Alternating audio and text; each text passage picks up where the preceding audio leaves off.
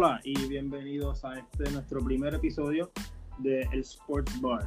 Eh, este proyecto comenzó este, entre yo, este servidor Héctor Torres y mi compañero Paco Martínez. Buenas noches. Paco Martínez.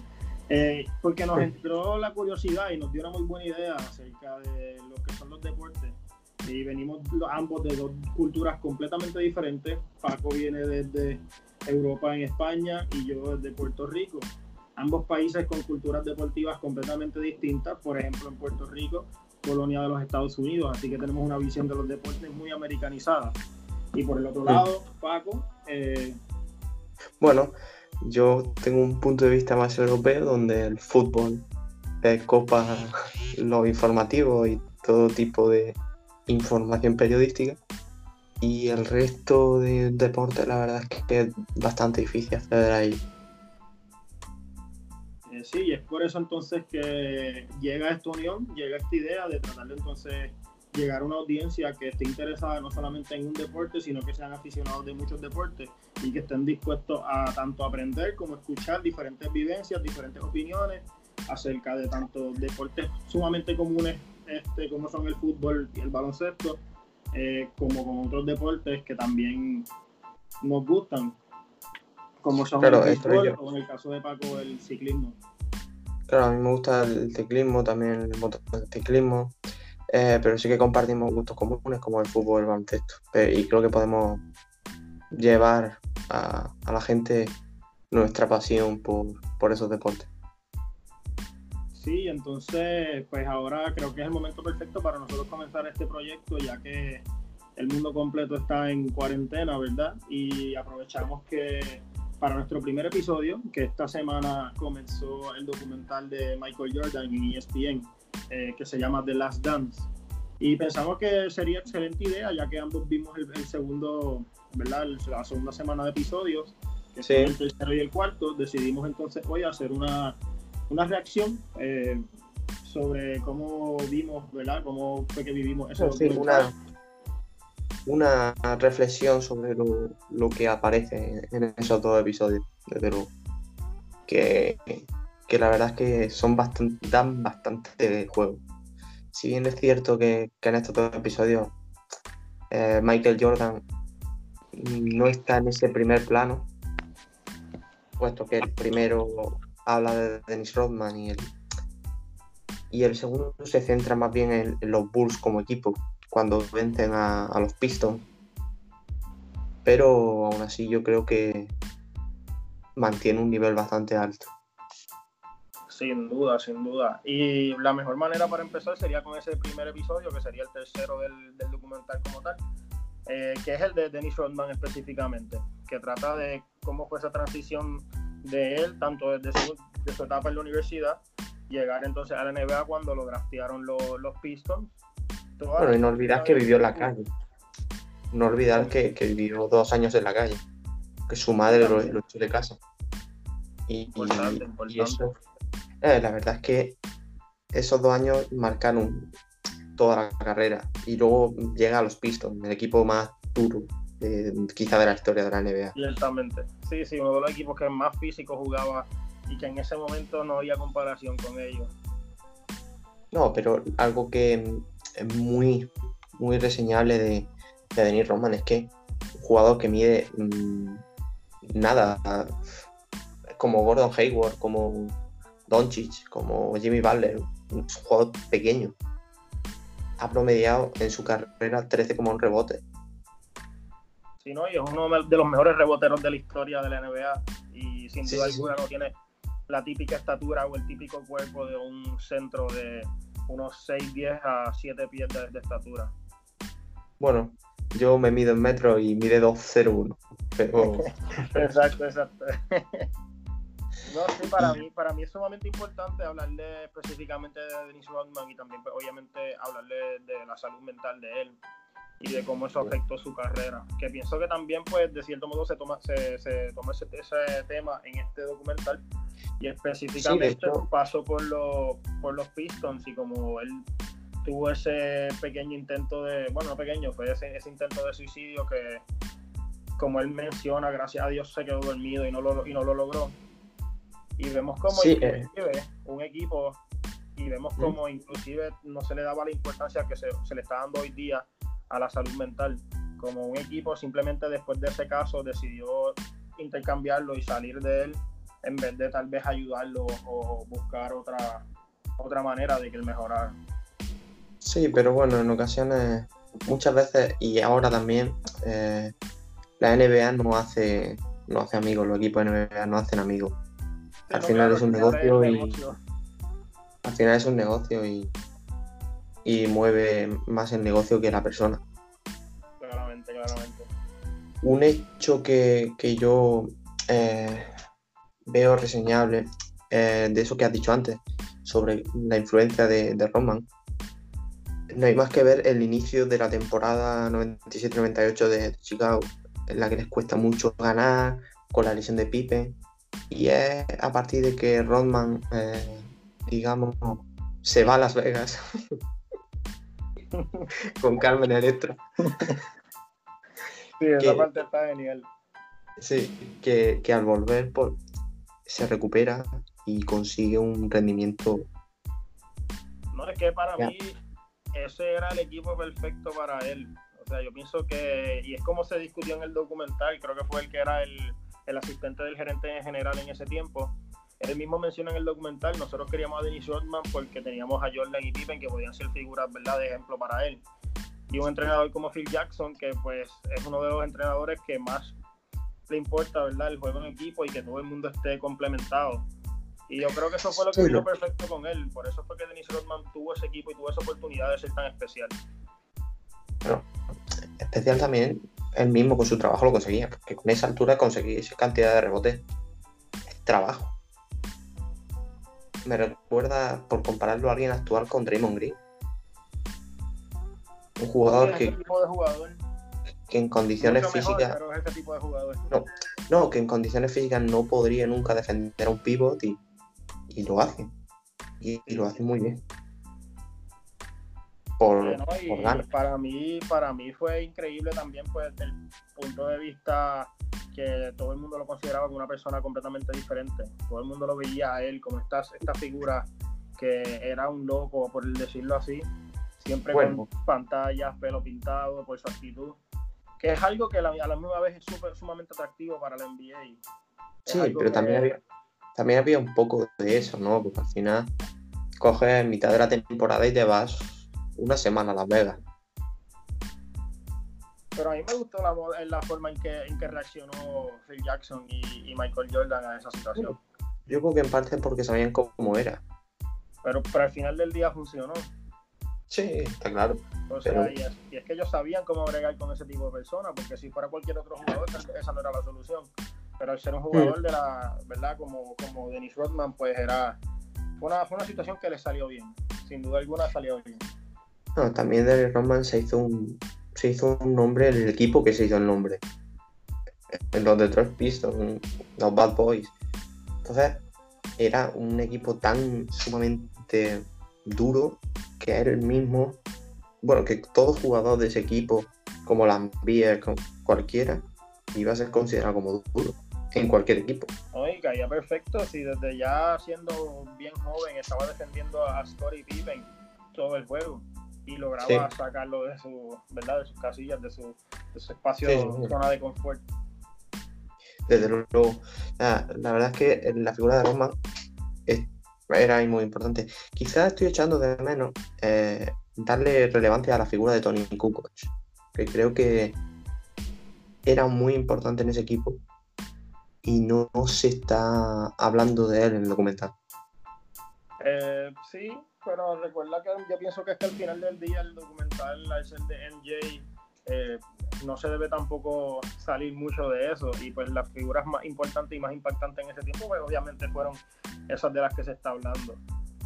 No, Eh, creo que Tony eh. Kukoc, creo que Tony Kukoc está al nivel de, de Rodman, quizás en ese No, último anillo. para mí no, para mí no. Sí fue sumamente importante para esos equipos, pero al nivel de Rodman no. Rodman era un jugador que ah, ¿sabes? controlaba esa pintura, te dominaba en los rebotes, se tiraba a coger todas las bolas al piso. Era un tipo que nadie podía, tenía las ganas que él tenía, nadie tenía, ¿sabes? El coraje, el, esfuerzo que, él traía a cancha. Pero creo que creo que se está infravalorando a, en la labor de Tony Kukoc en ese equipo, por lo menos de, hasta el momento. Quizás quizá en, entregas posteriores pues, se vea como más de Tony Kukoc. Pero ahora mismo creo que aún no se le ha utilizado lo que, lo que merece. Eh, sí, ¿no? y sin duda alguna este, fue una pieza sumamente fundamental, pero el hecho de que pues, hayan seleccionado a Rodman para, este, este, episodio del documental, en mi opinión, estuvo excelente. Y el hecho de que también, especialmente al final, más al final del episodio, donde le muestran a Pippen y a, y a Rodman, le, le muestran un video de Jordan reaccionando algunas preguntas, ¿verdad? Contestando algunas preguntas que le hacían los, que preparaban el documental. Y fue un gesto para mí sumamente interesante y bien bonito, este, que ellos, ¿verdad?, estén hablando y trayendo esos temas y recordando todo lo que, todo lo que vivieron. No, claro, al final el grupo no se llevaba mal, el grupo de jugadores y el entrenador. El problema fue Klaus. Claro. No, y también otra cosa que, que se puede también que encuentro bastante importante en esto fue el hecho de que antes eran rivales. O sea, Rodman llegó a este equipo habiendo sido rival de ellos, habiendo sido parte de un equipo al cual ellos odiaban.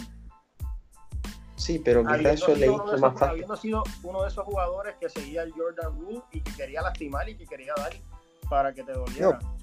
pero quizás pero quizá eso le hizo entrar más fácil a ese equipo.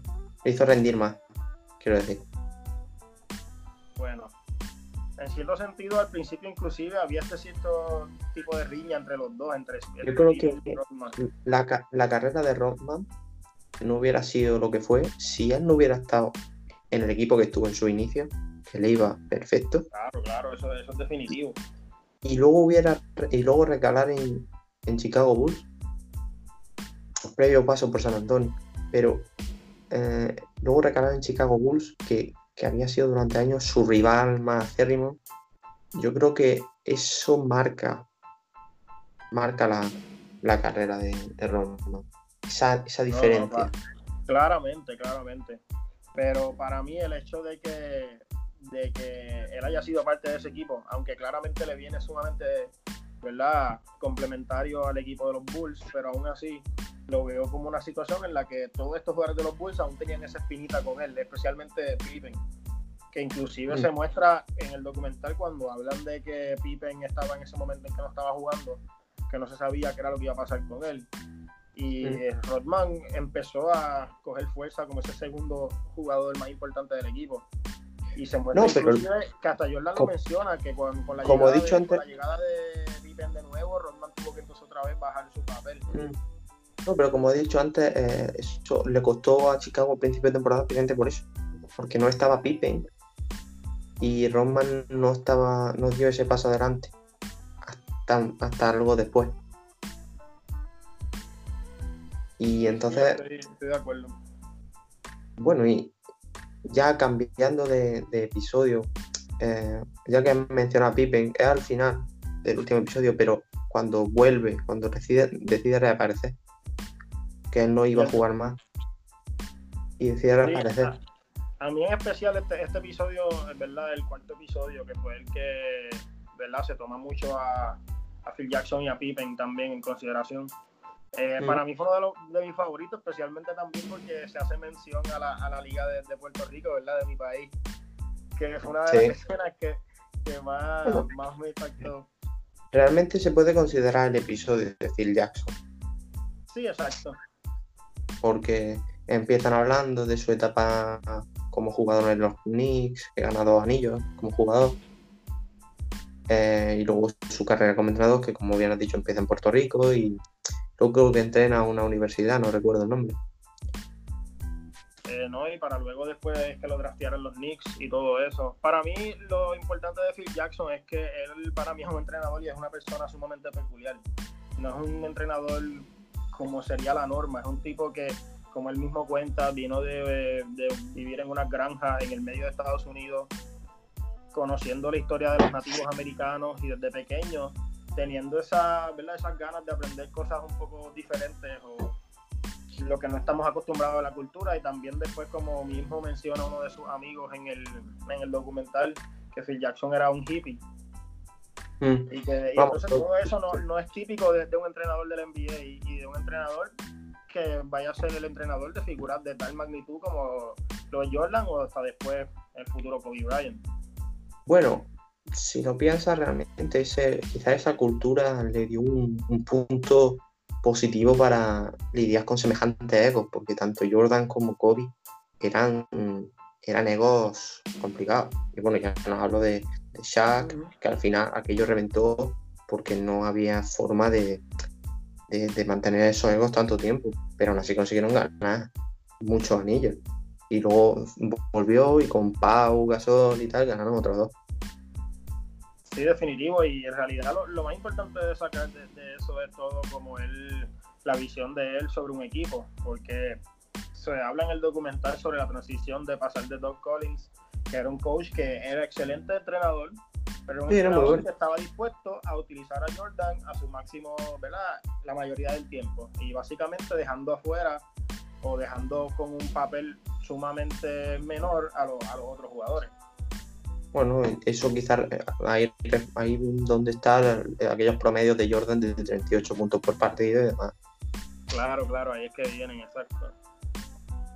Pero está claro que eso, eso les penalizó precisamente en, esa serie contra, contra Detroit, una de las que pierden, en la que mm, Chuck Dale se pone a, a trabajar la, la, cabeza y dice, eh, este tío no puede tirar.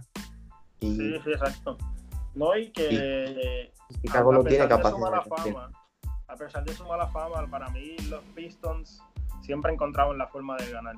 Y aunque tal vez no sea a gusto de la mayoría de las personas, inclusive a mí, que pienso que a veces está fuera de lugar, pero al final del día ellos tienen que hacer lo posible por ganar. Y si el otro equipo tiene el mejor jugador del mundo, tú tienes que buscar la forma de pararlo y ellos lo lograron en esa, en esa, en esa serie la verdad es que los Pistons son expertos en ganar equipos en ganar anillos defendiendo. Exacto, y eso es algo que hoy día ya no se ve. Bueno, quizás lo más. La NBA de hoy día no es tan común. Bueno, pero porque es más ofensiva, pero si tú te pones, por ejemplo, a pensar en los Warriors campeones, era la mejor defensa de la liga. Sí, pero al mismo tiempo tenían una ofensiva ridícula también. Claro, por, eso va a tener el récord de los Bulls.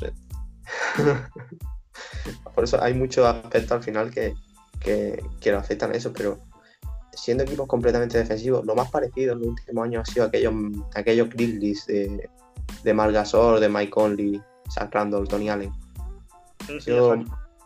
digo que ha sido lo más parecido a un equipo defensivo con opciones de, campeonato. Creo recordar que llegaron a una final de conferencia, ¿verdad? Eh, no, no lograron. Sí, sí.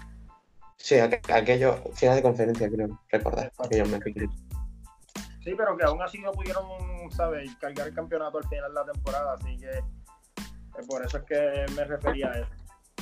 Sí, sí, sí, no, ganar. Pienso que cuando vemos este documental, específicamente este último episodio de hoy, eh, para mí fue sumamente, ¿verdad? inclusive sentimental. A mí se me hasta pararon los pelos viendo ese, esas últimas escenas que es cuando Jordan pues logra, logra por fin ese primer anillo, después de haber recibido tantas críticas eh, sobre que él no puede cargar un equipo en campeonato y este tipo de cosas, o ese mismo escalón que tal vez a él le faltaba para llegar a los pasos de Larry Bird y Magic Johnson. A ver, está claro, era un jugador que era anotador, anotador, anotador, pero que su equipo no conseguía victoria. No, no conseguía ganar hasta el final. Él también tenía una presión encima. Y, en esa final, en esa final precisamente, em, no, lo, no, lo, no lo dicen en el documental, pero bueno, lo mencionan. O sea, aparece, pero no aparece que eh, el cambio de, esa final fue que Pippen se puso a defender a Magic Johnson. En el primer partido, los Lakers ganan en parte porque Pippen no estaba encima de Magic Johnson. No, y que también eso es algo que tú tienes que defender a Magic Johnson todo el juego, más al otro lado ser la, la figura primordial de la ofensiva. Va a tomar un Michael Jordan que tal vez hubiese estado mucho más cansado, mucho más herido toda la serie. Y el, hecho de que pues Scottie Pippen se enfocara completamente en Magic fue fundamental para que ellos pudieran ganar esa serie. Está claro que nadie gana solo. Ningún jugador puede ganar solo. Definitivo, definitivo. Eh, pero me, me gustó mucho este episodio, específicamente esas partes y también el hecho de que tenían jugadores como Isaiah Thomas también en el documental. Porque ahí sabemos y ahí entendemos, ¿verdad? Esa riña, esa rivalidad que existía con los Pistons y como eliminarlos a ellos y ganarle a ellos era la meta principal que tenían los Bulls cuando la verdad es que, la verdad es que han, dejado momentos muy graciosos en ese, en ese episodio. Cabe destacar. Estuvo eh, bueno, estuvo bueno. Si, nuestros oyentes lo, han visto, eh, el episodio de el momento en que Horas Grant eh, llama bichis a, a los de, de, Detroit Pistons y es que tiene, con la, con la camiseta de NBA Kers.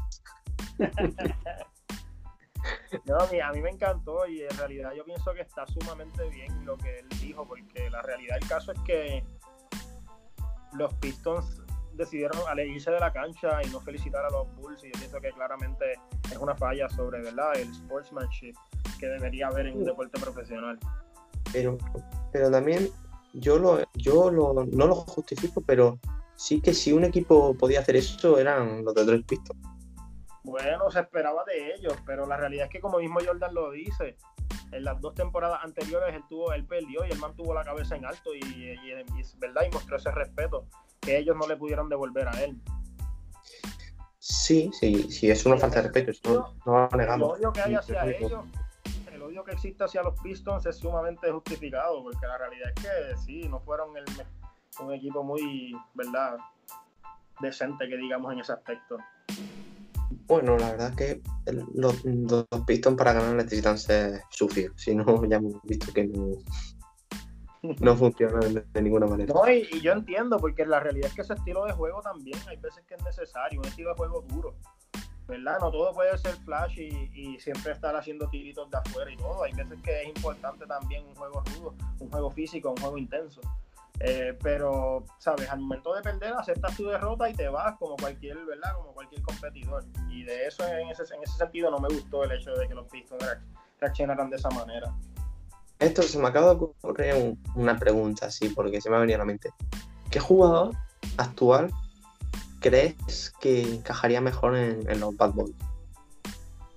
¿En, ¿En los Pistons? Sí, en esos Pistons campeones. Eh, yo creo que sin duda alguna, y este es uno de mis jugadores favoritos, y creo que hasta puede ser que sea el mismo que tú estés pensando, pero para mí sería Marcus Smart. Un jugador como Marcus Smart o Patrick Beverly que está dispuesto a hacer lo que sea por el equipo. Lo he pensado, lo he pensado, pero yo estaba yendo quizá un escalón por encima de jugador. Jimmy Butler. ¿Quién? ¿Un Russell Westbrook? No, Jimmy Butler. Ah, Jimmy Butler. Puede ser también, fíjate un, escalón por encima en calidad. Lógicamente, Marco Smart es buenísimo, pero creo que Jimmy Butler está un, escalón por encima. Yo lo que pasa es que pienso en, Smart porque Smart es este tipo de jugador que hará todo por el equipo. Y que, por ejemplo, ahora, hoy día está tomando ese liderazgo en el equipo de Boston. Y aquí no importa quién sea, sea el jugador número uno, sea el jugador número tres. Y mejorando su porcentaje. si tú vas a pelear con alguien más, ese tipo siempre va a sacar la cara por ti, te va a defender. Y para mí eso sumamente valorado. debería ser no, está claro. Y sobre todo también mejorando su porcentaje en triple esa temporada. Sí, exacto. Es que ese es el, estilo de juego que tenían antes, ¿verdad? Porque aquí vemos también en este episodio un choque entre las diferentes generaciones en el baloncesto. Y es algo que muchas veces pasa, por ejemplo, uno hablando con nuestros padres o con personas de verdad de otras generaciones que veían ese baloncesto sumamente físico como algo normal. Y lo trasladamos a la NBA de ahora que es una NBA pues mucho más suave, donde se protege más la seguridad, ¿verdad? La salud de los, de los Sí, y, esos Pistons, digamos que dejaron una herencia en, la NBA de los años 90, que es quizás la NBA más defensiva que, hemos visto. Sí, exacto. Esos Pistons por eso, por eso es que este, ¿verdad? Así, mi reacción, ¿verdad? Este, este, este episodio específicamente eh, el final para mí, para mí fue muy sentimental. A mí me encantó la idea de que ellos tomaran todas, tuviesen todas esas tomas específicamente de cuando ellos ganaron ese campeonato. las tomas que tenían desde adentro del camerino, tanto adentro como adentro del, avión después, ¿verdad? De camino a Chicago otra vez. Eh, para mí es excelente, para mí es excelente este, este, episodio y yo diría que ha sido uno de mis favoritos. Eh, sí, la verdad que... Eh, y bueno, y también ya no solo recordar a los Bulls, sino que también recuerda a un equipo como Detroit. Sí, exacto. Ah, y otra cosa que pienso que también es bien interesante y que me gustó mucho fue que el hecho de que Paxson saliera tanto en, el, episodio, cuando están, están, hablando sobre el momento en que Phil Jackson le dice a, Jordan, mira, están dejándome a Paxson todo el tiempo solo. Sí, pero porque, pero porque metió 20 puntos en el partido. No, claro, claro, pero la realidad es que ver la capacidad que tenía Phil Jackson, ¿verdad?, de tomar decisiones en medio del juego y la capacidad tenía Jordan de seguirla y, ¿verdad? Y el hecho de que Jordan a pesar de que él quiere ser el, mejor jugador, ¿verdad? Y a pesar de que, pues, como antes, que él ganaba el título de, anotaciones todos los años, el ver eh, ahora ese cambio, ¿verdad? Ese cambio que hubo en él, se convirtió más en un líder y buscó esa forma de mejorar a todos sus jugadores. Para mí eso es lo más, lo más impactante, ¿verdad? De ver este, este episodio específicamente. Claro, al final, si, si quieres ganar, ningún jugador puede ganar solo. A veces tienes que sacrificar y, y bajar tu número individual. Sí, claro, ya hoy día se necesita, se necesitan compañeros con calidad y que también se les dé la oportunidad de, brillar a ellos. Eh, si no, si no tiene, si tú metes 40 puntos pero no tienes ningún compañero que te llegue a 20 puntos por partido, no vas a tener ninguna opción de ganar nada. Sí, sí, no, y también eso ayudó a que el equipo ¿verdad? funcionara de una manera más eficaz. Eh, y también, pues obviamente, el hecho de que se, se, vio, ¿verdad? Como Phil Jackson quería implementar también su triangle offense, que inclusive, como ellos mismos hablan en el documental, tarda casi un año en que ellos lo pudieran comenzar a perfeccionar, que es algo que obviamente toma tiempo. Y si no llega a ser porque, pues tal vez el, gerente general, ¿verdad? Este Kraus, eh, tuvo la paciencia o inclusive, ¿verdad? El mismo equipo como tal, porque mucha gente ve que algo no está dando los, los, frutos que ellos quieren y deciden parar rápido, pero el hecho de que, de que lo pudieron trabajar y lograron perfeccionarlo para mí es increíble. Sí, o sea, eh, por ejemplo, llama la atención eh, un detalle que no hemos dicho, y es la final, del la final de conferencia del 90, que eh, llegan al séptimo partido. Y, y, Pippen le da la migraña y, y Chicago pierde el séptimo partido. Se queda fuera del final. ¿no? Y que de, rápido después de eso ellos mismos empezaron a entrenar. O sea, ese fue un off-season completa que comenzó rápido que acabó la temporada y eso al final del día tuvo, ¿sabes? Tuvo mucho que ver en que ellos tuvieran el éxito que tuvieron a la próxima temporada. Además, sí. Yo creo que si le hubieran ganado ese partido a, Detroit, hubieran ganado el título, porque eh, le esperaban la final por la. Sí, sí, que era, era el campeón era de Liz no estaban, no, no estaban los Lakers, no, no había un super equipo que llegó a la final en el oeste. Sí, sí, exacto. No, no, para mí definitivamente este documental está excelente. Yo pienso que específicamente para personas como nosotros, ¿verdad? De esta generación, que lo que vemos como nuestros, ¿verdad? Mejores jugadores, muchos de nosotros dirán que pues, son Kobe Bryant o LeBron James, o que son los jugadores que vimos creciendo. Y yo pienso que específicamente que haya salido este documental en estos años es bien importante el hecho de que ves todos que lo que no tuvimos oportunidad de ver a Michael Jordan, porque yo mis últimos, mis únicos recuerdos de Jordan como jugador fue ya acabando su carrera en, Washington, que eso en nada es lo que era Jordan. Que, que House era mejor que. Exacto. Eh, la verdad es que ese Michael Jordan mejor no, no porque ensuciar su memoria. No, definitivo, pero que para nosotros, ¿verdad? Es algo que pues, no es común. Eh, eso fue lo que vimos, ¿verdad? Lo vimos este viendo tanto, ¿verdad?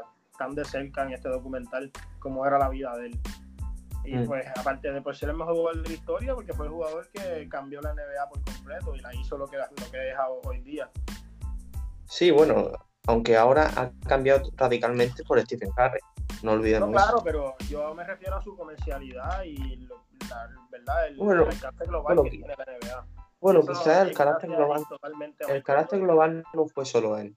Yo creo que eh, la rivalidad Celtic Lakers Sí, Creo que eso fue lo también que tiene un activó la peso, NBA. pero me refiero a que Jordan es este primer jugador, yo diría, que se convirtió en una figura más allá del baloncesto. Que todo el mundo, en cualquier rincón del mundo, sabía quién era Michael Jordan. Y Sí, pero que- y por encima de eso, tú le pones el aspecto comercial, al él empezar a sacar sus tenis, al ganar la- las competencias de donkeo, él se convirtió en una figura pública, ¿sabes? De las más grandes que existían en el mundo. Y Sí, pero que logró, ¿verdad? Impulsar a la NBA a que sea lo que hoy día. Fíjate que ahí discrepo, no fue el primero. Es que no. Es que eh, te puedo poner ejemplo aquí en España. Aquí la NBA llegó a España por, por la River y, y Magic Johnson. No, y acá también. O sea, yo lo que me refiero es el hecho de que Jordan tuvo una capacidad para promoverla más allá de todo. Y él cambió la NBA a lo que nosotros vemos hoy día. Hacer la NBA mucho más flashy, mucho más rápida, ¿verdad? Un tipo de juego que cambió porque Sí. con la llegada de Michael Jordan siendo un guard tan ágil, ¿verdad? Y un jugador que no era el típico jugador de 6'10, sumamente grande y fuerte, casi 300 libras. Fue este jugador que, ¿verdad? Como él mismo menciona en el, en el episodio, bastante flaco, que él tuvo que empezar a alzar muchas pesas y ponerse más fuerte para poder, ¿verdad? Competir un poco más. Pero el ver ese tipo de jugador con un brinco, ¿verdad? Bastante exagerado, un jugador que se podía mover y podía hacer lo que él quisiera con el balón. Para mí, él fue el que hizo que la NBA crece, creciera a lo que es hoy día. Bueno, está claro. O sea, la imagen. Sí, el, el logo sigue siendo Jerry West, pero la imagen de la NBA es Michael Jordan. No, y que también, y que también lo, lo hemos visto en los otros episodios, si no me equivoco, en los de la semana pasada, donde se habla del contrato de, de Pippen, que fue No, justo no, cuando sí. ellos por eso, pero que fue justo cuando ellos empezaron a jugar, que Jordan se convirtió en la figura primordial de la NBA, que ahí fue que empezaron a crecer lo, ¿verdad? las ganancias totales que estaba teniendo la NBA. Y con su No, sí. Si, si tienes razón, a nivel de contrato y tal, fue Jordan el que desencadenó todo. Eso está claro. Eh, nadie va a cuestionar ahora que Jordan es el mejor jugador de la historia y, y el jugador que a nivel comercial y, y tal más ha cambiado. Pero él, él- lo que yo quería puntualizar es que él, digamos, entró en un, una en un aspecto que ya, está, ya había empezado. Ya habían No, iniciado eh, Larry. Fue añadido Ay, algo que ya estaba. Yo lo que me refiero es que él fue el que lo hizo despuntar más todavía. Sí, claro, está claro. Eso sí. Y, y lo que tengo muchas ganas de ver, así para en los episodios siguientes, es por ejemplo el tema de la retirada. Sí, eso va a estar bueno. Con la muerte de su padre y tal, eh, creo que es un aspecto jodido. Y otra cosa que estoy pensando eh, es como Pippen no fue capaz de, de hacer nada con, con, con aquellos Bulls. Bueno, pero como quiera lograron llegar, si no me equivoco, a las finales de conferencia. Por lo menos uno de los dos años que él estuvo fuera. Sí, es posible, Que para tu haber perdido a Michael Jordan no es algo no es algo malo, o sea, fue algo bastante... No, ya, ya, pero no pudo Pippen, digamos, Pippen que estaba a la sombra de Jordan, pero era quizás el segundo mejor, segundo, el tercer jugador de la NBA en aquel momento. No, no supo. No, es que en verdad, sin duda, yo pienso que sería algo sumamente difícil. No solamente porque pierdes a Michael Jordan, sino porque tu rol en el equipo cambia completamente. Y no todo el mundo, pues, tal vez tiene la capacidad de hacerlo, inclusive no solamente él, eso yo creo que recae sobre todo los, los compañeros, porque pues, si Jordan se va, tienen que los otros entonces step up. No puede quedarse. No, claro, todos tienen, todos tienen que, que hacer su, su, su cometido. Sí, exacto. No, pero sin duda alguna, los próximos cuatro episodios se ve que van a estar sumamente interesantes. Y por lo menos, tanto tú como yo estamos ansiosos de que salgan. Eh, y Sí, pues la verdad que creemos que, seguiremos con este tema, si, ¿verdad? Depende de cómo las personas lo reciban y les guste. Podemos hacer reacción a los próximos episodios también. Eh, lo que no sé, eh, así como antes de, de acabar, el final del cuarto episodio acaba con el partido, digamos, de temporada regular en, en Salt Lake City. Y los Bulls empiezan ganando y al final les remontan. Eh, Sí, es que la realidad es que ese, ese equipo de Utah era un equipo fuerte. Espero, sí, era un equipazo. pero espero que, en el documental eso no sea un simple detalle. Sí, sí, que tú quieres tener protagonismo. Que esa derrota quizá tenga una influencia a la hora de preparar la final y da. Espero que sea así. Sí, es que si lo trasladáramos, ¿verdad? La NBA de hoy día es más o menos lo mismo cuando en estos años de Cleveland versus los Warriors, cuando se enfrentaron en Navidad. Ese era el juego más esperado y sin duda fue uno de los mejores juegos de la temporada regular. Y yo recuerdo aquel partido que, que Kyrie empezó a meter canastas por... Exactamente, exactamente. Y, fue, un preview de la, y fue preview de las finales, que es como en ese caso con Jordan contra mm. Este, pero nada, yo creo que con esto podemos terminar aquí, ¿verdad? Nuestro primer episodio. Y esperemos que, ¿verdad? Que les guste y poder seguir con esto para que para hacernos crecer y que, ¿verdad? Mucha nuestra audiencia tenga reciba esta otra perspectiva y reciba este, este otro ambiente, ¿verdad? Deportivo. Pues sí, esto ese es el, el Sportban, y no, nos escuchamos muy pronto esto. Dale.